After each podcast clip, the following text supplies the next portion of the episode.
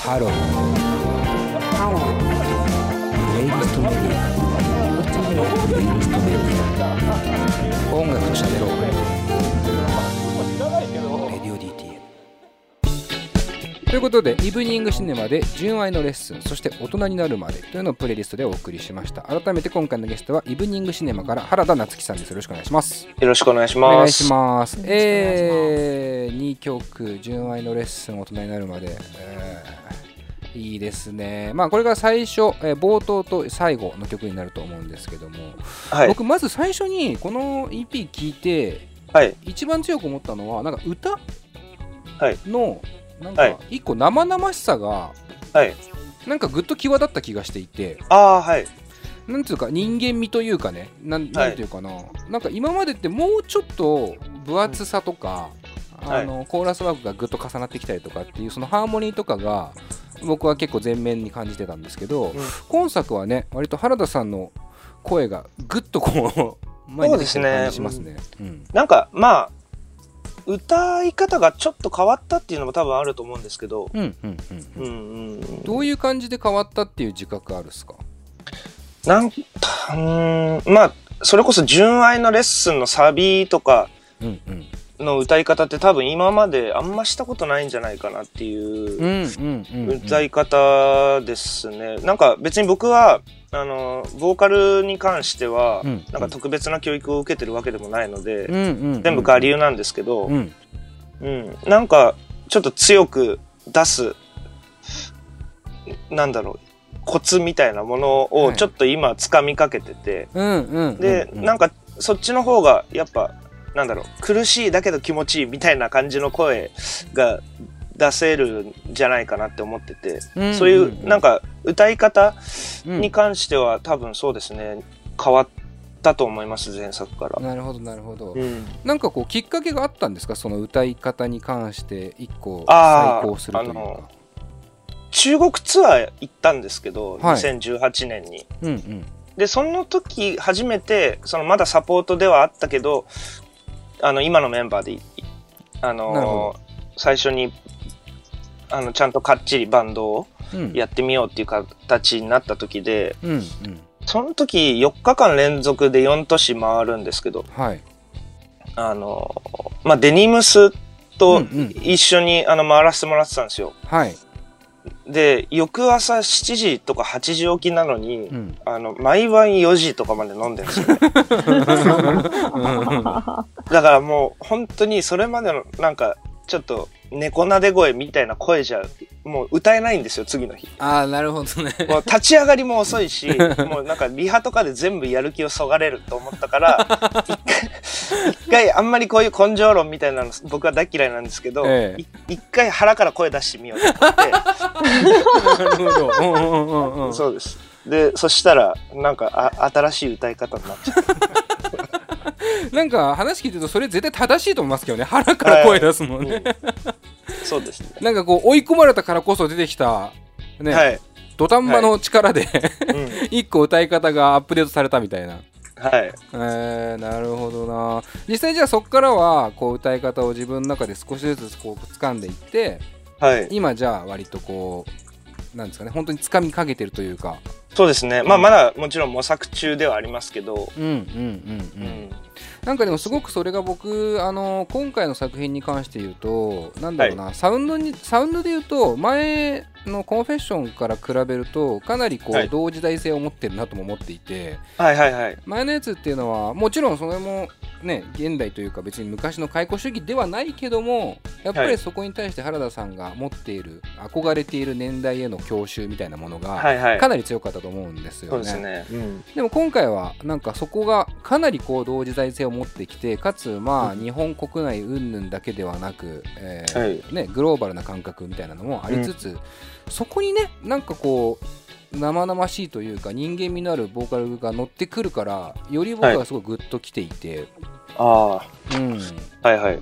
変に綺麗にしすぎてないっていうか、うん。うんそうですね。うん結構、だニュアンスとかすごいこだわるんですよ、僕。うんうん歌い方の、あの、なんだろうな。例えば語尾で、あーとか、みたいな。うんなそれってめっちゃこだわるんです、僕。うんうんやっぱそういうのでなんか捉えられ方って絶対違うだろうって思ってるんですけど他のメンバーに一切分かんないらしくて、ああそうそううん。なかなか伝わらないんですよね。えー。それ何？いいろいろこうじゃあ俺こういう風に歌ってみてるんだけどそれこそスタジオの後の飲み会でいろいろ話したりするわけですかメンバーと。ああそういう話もしますね。それでやっぱあとはレコーディングの時歌入れの時にうんうんうん。あのまあベースのやつとかに見てもらってたんですけど、うん。これやっぱちょっとここの語尾もうちょっと苦しそうな方がいいなとか 言ってもいやいいと思うけどみたいな。全然分かってもらえないんですよ。なんかどっちでもいいと思うけどみたいなね ニュアンス含まれてますけど。なるほどね。まあだからこれはなんだろうな。まあ原田さんその個人としてのね一個こだわりでもあるけどね、はい、あるけどっていう感じですよね、はい。なんか分かってくれたらいいのにともちょっと思ったりもします。いやそうなんですよね、うん。ね。まあ、ただこうリスナーからしたらすごくそれはあのね楽しめる箇所なのかなっていう感じもね、はい。うん。すごいするから。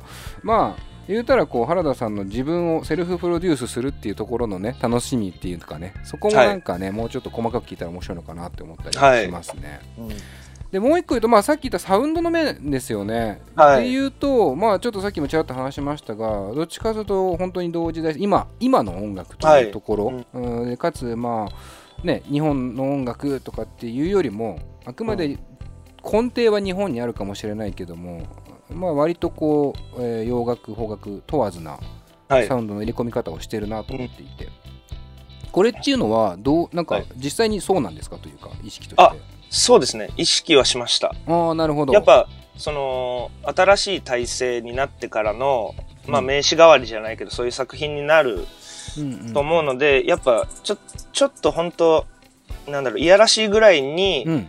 バンドミとそして、うんうんうんまあなんかリファレンスに関しても、はい。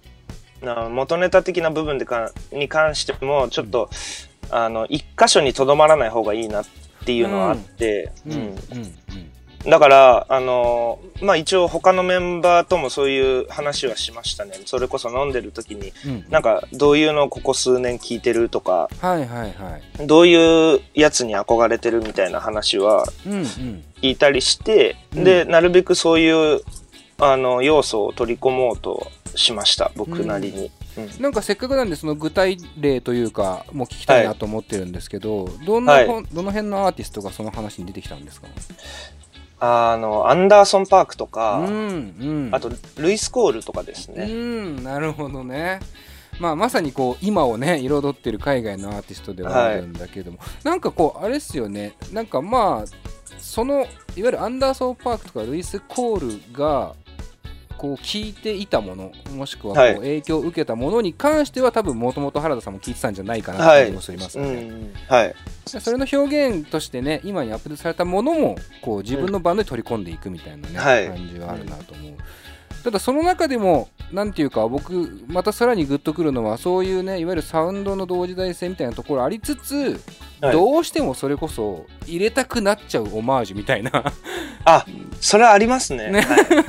ところはなんかあれですよね。変わらないというかね。うん、なんかうん。綺麗にまとまりすぎちゃうみたいな感じの不安がうん強くて、それで終わってしまうと、ちょっとふざけたいんですよ。うんなるほどはいはいはいはいで、どう考えても大人になるまでの最後とか、あれ絶対ふざけてんだろうって多分 思うと思うんですけど、あれはふざけてるんです。ちゃんとふざけてる、僕はなんかもう最初っからなんじゃないかって気もしますけどね。そうですね、もうあの曲は、もともと入れる予定なかったんですけど、アルバあムに。そうなんだ。はい。で絶対いい曲だから入れた方がいいよって、うん。あのメンバーから言われて、うんうん。あ、そうって言って撮ったら本当に いい感じになっちゃったいいい感じになっちゃった。まあじゃああれですね。そういう意味でもメンバーっていうのね存在はね。あそうです。はい。うん、まあ自分でねじゃあ決めてたら入れてなかったっすもんねっていう。はい、そうですね。うん。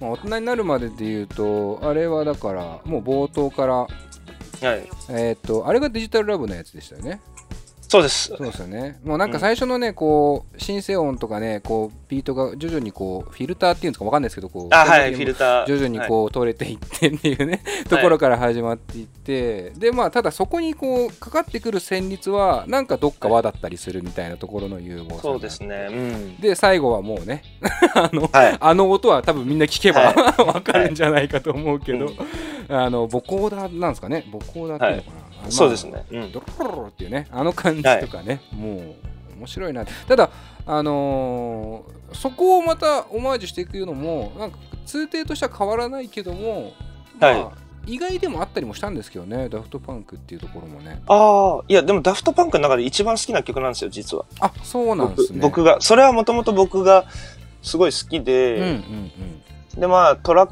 クがある程度デモを作ってる段階で、うんうんあの、出来上がってきて、うんうんなんかこのコード進行でこういう決めだったら、ギターソロじゃなくて多分、あの、ボコーダーでしょ、みたい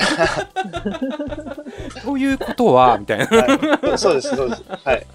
なんか面白いですねなんか曲があってちょっとふざけたいんですよっていうところをまた考えていくのもあるって感じなんですかねそうですね。だから、もちろん、あの、元ネタありきで曲を作ることもあります。いくつか曲を引っ張ってきて、うんなんかこういうテイストの曲が作りたいっていう作り方もすることはありますけど、うんうんなんか最近は、その、まあ、自分で好きなように作ったやつに、うんうんなんかちょっと一個、あの、やばい展開を入れたいみたいな時に、うんああいうことをやります。なるほどね。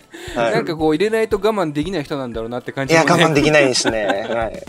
聞いててね、だから、なんかこう別に笑かしてるわけじゃないんだけども、少し笑える感じっていうのはね、あの、ただ僕ね、これ結構大事だと思ってるんですよ。その、はいちょっと冒頭にさいわゆるロジカルに説明できる音楽でもあったりとか例えばじゃあその元ネタとかオマージュみたいな部分って、じゃあ音楽好きのというかいわゆるいろんな年代の音楽を聴いてる人に向けて、はいなんかこう俺はこういうインテリジェンスがあるんだぜみたいなことでやってはい。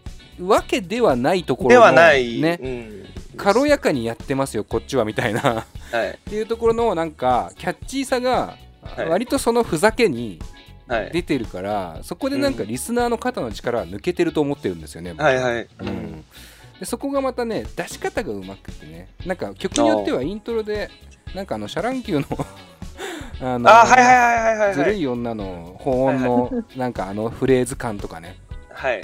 でなんかちょっとあれ？なんかあれかなとかすごいこういろいろこう考えたりとかして、はい。なんかその辺の出し方はさすがだなってそういう探すのも面白いし。はい。誰もが知っているっていうところも結構ちょいちょい入ってるしっていうね、はい。うん、そこのやっぱバランスはいいですねと思います。でもう一個言うとじゃあこうあの、まあ、要素で言うとなんですけども歌詞、えーはい歌詞という部分で言うとまあもちろんご自身で作詞をしているっていうはい。でまあここも一個、まあ、タイトルにある美学っていうところにもかなり関わってくるのかなとははい。思うんですけども、はいまあロマンチックなことは全く変わってないし、はい。えーもうというかもうトレンディードラマなのかなって思う本当にもするんだけどもいや、もうそこは変えたくないですね、うん僕は。うん。うんうんそれはやっぱり自分の中で変えられないことでなんていうんですか、はい。一個の一種の憧れという部分でもあるんですかね？そうだと思いますね。ううん。ん。そこは逆にメンバーとの共有はしてるんですか？その歌詞の世界観というかあーは、ほとんどしないですね。うんうんもうそこに関しては、うんもう好きにやらせてくれっていう感じでやってます。なるほどね。ちょっとこう改めて、まあ、あの前回もね多分結構同じ話もしてるかもしれないんですけども、はい。まあ、リスナーに向けてじゃないけどなんか原田さんの書く歌詞っていうのはこう何が一番こう大事なんですか、うん。そうですね。何が一番大事、うん。僕がつ作るときに、やっぱ、多分根底にある、あの、マインド的な点で言うと、はい。多分、あの、まあ、例えば恋愛をするときはいに、相手のことを完全に信じられないって頭で考えると、多分そうなっちゃうんですよ。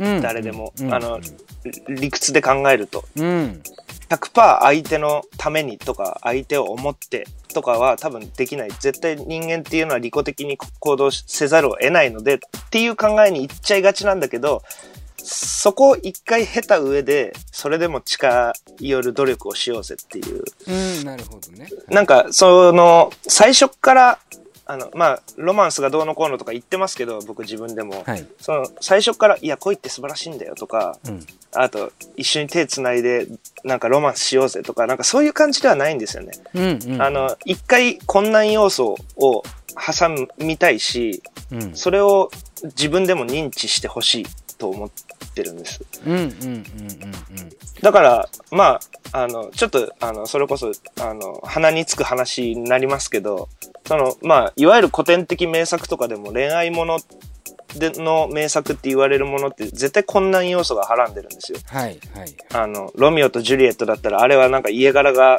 問題で、あの、結婚できないとかあるじゃないですか。うん。でもそういう、なんか壁みたいなものって程度に差はあっても、あの、どの人にでも言えることだと思ってて、はい。うん、うん、で、そういう壁を最初からなかったことにするのか、一旦それと向き合ってみるのか、うん。うん、うん。というのでは、だいぶ人生の濃さが違ってくると僕は思っていて、うん、うん、うん、うん、うん。で、やっぱ、そういうものを、あの、ちゃんと自分で認識した上で、それでもなお君のために行動してうん。あげたいなって目指す姿勢がうん。なるほど。尊いと思っていて、なんか、あのまあ、端的にまとめるのは結構難しいんですけど、今のことって。うん、いや、でもすごくわかりやすいなと思います。でも、なんかこうんはい。すごく要はまあ、なんていうのかな、こうドラドラマチックに、ロマンチックにっていう表現だけを、こう、はい。表層で取り取るんだろうとするならば、ものすごはい。く綺麗事でまとまっていくと思うんですよね。ものすごく綺麗なキラキラした、えまあ恋愛なら恋愛で、人生なら人生でまとまっていって、まあはい。それをこう言葉にするのは、まああなたのためにとかっていう言葉になんかこう集約されてしまうみたいな、はい。えーところでもあると思うんですけどね。ちゃんとその裏にある困難、で、まあ、リアルでちゃんと向き合った結果それでもっていうところの言葉に美しさを感じるっていうところですよね、はい。だからそこがなんかまあいわゆるなんていうのかな。イブニングシャマンの歌詞ってロマンチックだよね。確かにロマンチックなんだけど、うん。っていうなんかこう、はい。そこのこう現実とちゃんとはらんでる感じがね、うん。あの一個魅力で。まあそれがからそこがやっぱ変わんないんでしょうねそうですね。うんうんこれ素朴な疑問なんですけどそれっていうのは実体験から来てるんですか？あ、でも、そうですね。割合は多いと思いますね。なるほどねうんやっぱ、あの、自分でやってしまったこととか行動してしまったことを後になって結構思い返して、うんなんかあれは何が問題だったんだろうみたいな感じで酒飲みながら一人で考えたりするので。結構き、なんか結構ネクラな人間なんですよ、僕はもともとは。なるほどねだから自分でだからこうまあ言うたら考え込んでしまうからこそその行動を踏まえた上で何をして、うん何を表現するのが尊いのかっていうところまでいってるっていう感じなんですかねそうですね。うんめちゃくちゃいい声してるじゃんっていうカンペが出てるんですよいや、別に、まあ、あの、月並みだと思いますけど、なんか恋をしてる本人からすればすごく辛い思い出の可能性もあるなっていうね、はい。ところがまたあのいいな ちょっと切なくていいなとかね、はい。思うんですけどもね。えー、まあなんかこうやっぱりこう根底は変わらずともというかでプラスでやっぱりあの話し合えるというかの飲んでねこうざっくばらんに話し合える仲間がいるからこそ、サウンド的には結構いろいろアップデートされている感じがして、はい。うん。なんかよりあれですねバンドとしての幅広さは出てきてるのかなっていう気はうん。するんですけども、うん。まあこう冒頭に言ったそれこそ TikTok の話じゃないですけど、まあ、歌が一人歩きして一個認知が、あいつの間にか増えているみたいな状況と、まあ、自分たちのこう一個方向性が一つずつ固まってきてるっていう状況で、なかなかこう両立っていうか別にそれを一緒くたにはできないと思うんですけども、はい。原田さん的にそのなんていうかじゃああーめちゃめちゃ多くのそれこそ日本だけではない人が知ったことによって、その人たちが自分に求めてることを一個アウトプットしたいっていう感覚っていうのはあるんですか、要は求められてることをやりたいみたいな。ああ、もちろんありますね。まあ多分それができてたら手っ取り早く売れてると思うんですけど。でもまあそういう気持ちはありますよ。うん、なるほど。で、あるけど、ただそれバンドである必要があるのかなっていうのはちょっと思いますね。うんあの、だからなんかそれこそ、まあシナモンズとはコラボっていう形でしたけど、うんなんかどっちかというと楽曲提供はい。みたいなので、そういう可能性を模索していきたいうん、と僕的には思ってます。なるほど。はい。まああのー要はイブニングシネマはバンドとして活動していてそれはもう一個、まあ、今回も「美学」っていうタイトルがついてるぐらい一つね一個自分の、自分たちのこだわってる部分をダンって出すうん。ものではあるけどもまあ楽曲提供という場で言うならば求められていることを自分なりに表現していくっていうこともやっていきたいという感じ、はい、そうですね。あのー去年か今年、はいフィロソフィーの、えーあ、今年です。はいあ。今年かフィロソフィーのダンスの方のソロ作ですかね、はい。の楽曲提供とかもねされてますよねはい。でああいうのってやっぱ自分が歌わないからこそみたいなところで一個幅が広がったりするんですか？ああ、しますうね。んあのーまあ、あとはやっぱ女性に歌ってもらうっていう点がすごい大きいと思ってて、うんうんうん。まあ結構僕は自分で男性に楽曲提供するってあんまりちょっと想像がつかなくて、なるほど。じ自分が。うんうんうん。多分、あ、もうそれ俺歌うわってなっちゃうと思うんですよ。男性となると多分自分がまずサンプリングというか自分の経験が一個ね、乗っかってくるからっていうのはありそうですね。うん。うんで、女性の曲だとやっぱ仮歌自分で入れる時とかも、すごい気色悪い声出したりしてるんで、裏声で。そういう。そういうので作っていけるから、うん楽しいですね。なんか、本当に自由に、あ、ある意味で自由にやれるうんと思っていて、女性の方が。うん、まあ自分じゃないっていうだけのまず自由さがあるはい。っていうかね。うん、そうですね。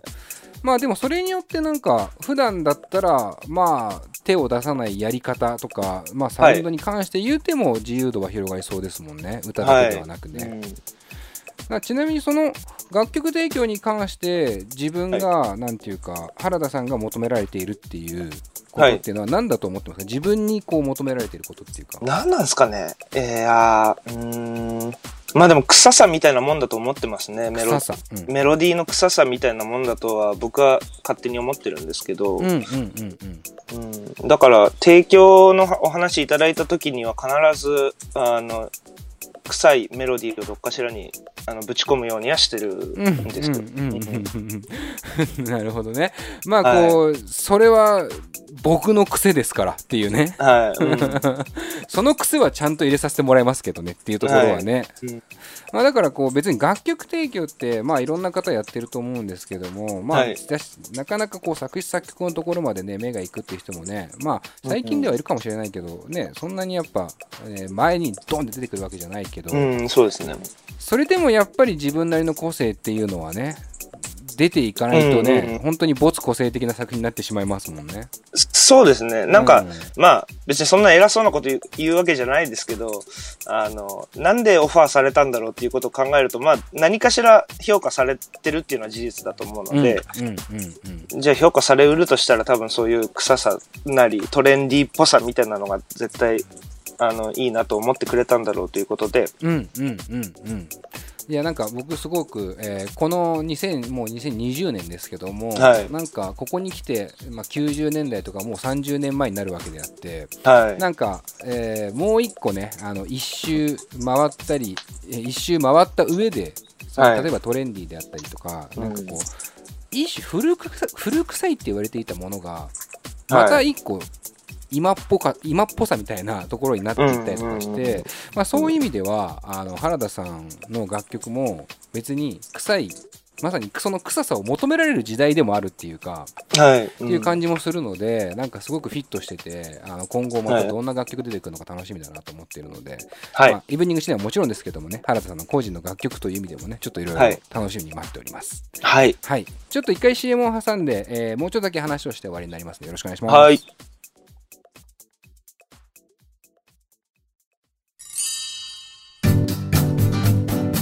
現在レディオ DTM では番組で流す CM スポットの枠を販売しております。毎月3万件を超えるアクセス数がある音楽番組を使って効率的にイベントの告知や企業 PR などをしてみませんか？詳しくは番組サイト内の特設ページをご覧ください。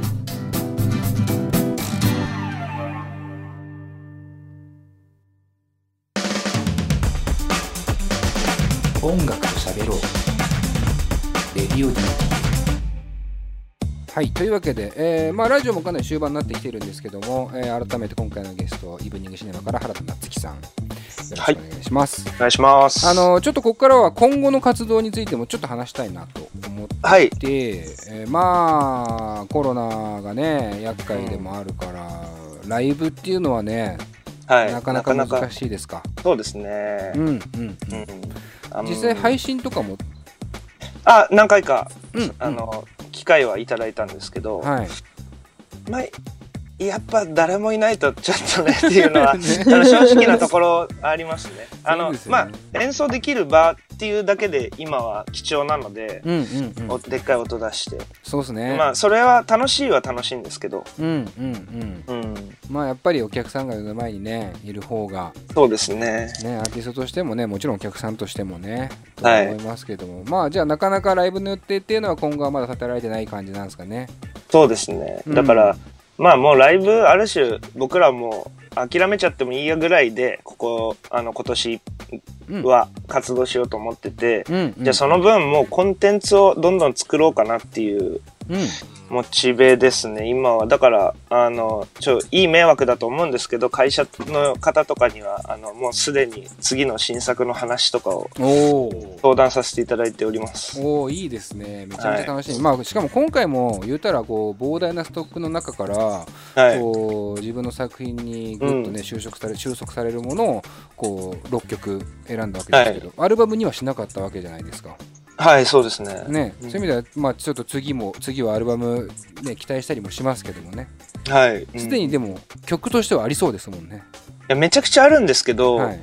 やっぱり、これが多分、作曲家としての差がだと思うんですけど、やっぱ最新のものが一番いいって思っちゃうんですよ。うん。なんで、なんか2年、だからそれこそ1年前、去年とかにできてて、これめっちゃいいなって思ってた曲が、今、いや別に出さなくてもいいかな、みたいな。感じになっちゃうんですよね。う ん確かにね。いやもうもう古いなじゃないけどね。自分の中ではね、ちょっともう過ぎたんだわっていう感じになっちゃうので、うんうんうん、まあでもそういうふうになんか考えるとというかあのさそ冒頭にねそれこそバンドを組んだからやろうってわけではなかったみたいな話もあると思うんですけど、次はそれこそバンドと一緒に一から作れるっていうタイミングでもあるわけですよね。そうですね。固定メンバーとして一緒にはい。4人でっていう、うん。だからなんか一個また幅もね少しこそうですね。それ変わりなんか次はなんとなくだけどドポップにしてやろうと思ってますけど、おーなるほどね。あの、例えばですけど、あの、まあ、バンドサウンドって言われた時に、例えば4人でやってるんだから、ライブでやることも考えて、なんか音数そんなに、ね、この4人でできることじゃないとダメだよみたいな意見もあるのはわかるんですよ。うんうんうん。僕はそういう考え方大っ嫌いで、うん。あの、いやいや、バンドが4人だからっていうので、曲まで制限されるっていうのは違うと思うんですよね。うんうんあの、別に俺らナンバーガールになれねえし、みたいな。うんうんうん。のはいいね思うんで、そう、いや、そういうバンドだったら全然、うんあの、むしろそっちが、あの、美徳だと思うんですけど、うん。僕の作る曲に関しては、あの、時代にやっぱちょっと逆らってるところがあるので、音数が多ければ多いほどええんじゃんっていう考え方で、やろうと思ってます。いいですね。いまだに時代としてはそこまでは言ってませんからね。はい。どっちかとそぎ落としてねソリッドにこうはいやっていく感覚の方がどねトレンド的にはあれかもしれないけども、はい。まあ確かに原田さんの場合はメンバー数がうんぬんではねえよなっていう感じがね、あのそれこそ今日 YouTube でカンペにも出てるんですけど「うちで踊ろう」のやつもね見たけど、はい。もうトラック数やばかったですもんねすでに、はい。まあ、あれも、ふざけてんすけどね、あれもね。めっちゃふざざけてるよねそこでさはいヒーローにってい。うはい。なんかねその辺のやっぱ僕なんかユーモアというかね、っていうところとなんかこうビシッと真面目に切り替える部分と、こはい。うロマンチックなこうトロンとできるような部分とのなんかそこのバランスがやっぱねイブニングシネマっていうのはめちゃくちゃ魅力だと思うんでね、ありがとうございます。何にもとらわれずにきっと今後もガンガン原田さん流のね曲を作っていくと思うので、はい。うんめちゃめちゃ楽しみにしております。はい。はい、えーということで、えー、本当終了になるんですけど告知的なことは何かありますか？えーなのでライブとかは特にないので、まああのそう遠くない将来に、うん。あの新曲を出しますということだけ、お。えー言っておきます。は、はいい、楽しみにしてます。まあ、はいそれまでは、えー皆さんね、音源を買ったりとか、えーしてですね、まあ、今回のそうですね STX のね、EP ももちろんですけど、まだ出たばっかりですから。あれめちゃくくちゃそうですねあのその元ネタ探しという点でも結構楽しめる作品にね、なってると思うし、うんそういうのなしにもあの普通に聞いて楽しんでもらえたらなと思うので、うんうんうん。はい、ぜひ聞いていただきたいです。ぜひぜひ、まあ、聞き込むまさに価値のあるか、あのー EP だなと思いますので、はい皆さん繰り返しね聞いてほしいなとはい思います。はい、というわけで、えー番組終了になるんですが最後にですね、えーゲストの方に、え1曲選曲をねしてもらってるんですよ。はい。でせっかくなので原田さんにも、え1曲、えー選曲お願いしたいなと思います。はいえーどちらの曲にしましょう？えー、とこの曲なんですけど、まあ、実は、まあ、それこそこのアルバムで今回はあの流れなかったですけど「ネオンサインが呼んでる」という曲が入ってるんです、EP に。でまあそれこういう世界観を元にあの音は作ってますっていう元ネ,、まあ、元ネタ的な部分ではあの一つあるかなっていう感じの曲になってます。うん。はい、うんじゃあこの曲聴いてさらにネオンサインが呼んでると聴き比べてどこがどういう感じなんだろうっていうね、楽しみ方ができる。うん。はい、はい。えーでは、えー曲紹介をお願いします。はい。えーアンブロージアで「ビゲストパートオブミーはい、ありがとうございます。というわけで、えー今回のゲストはイブニングシネマから原田夏樹さんでした。ありがとうございます。ありがとうございました。ありがとうございました。それではまた来週、佐藤直でした。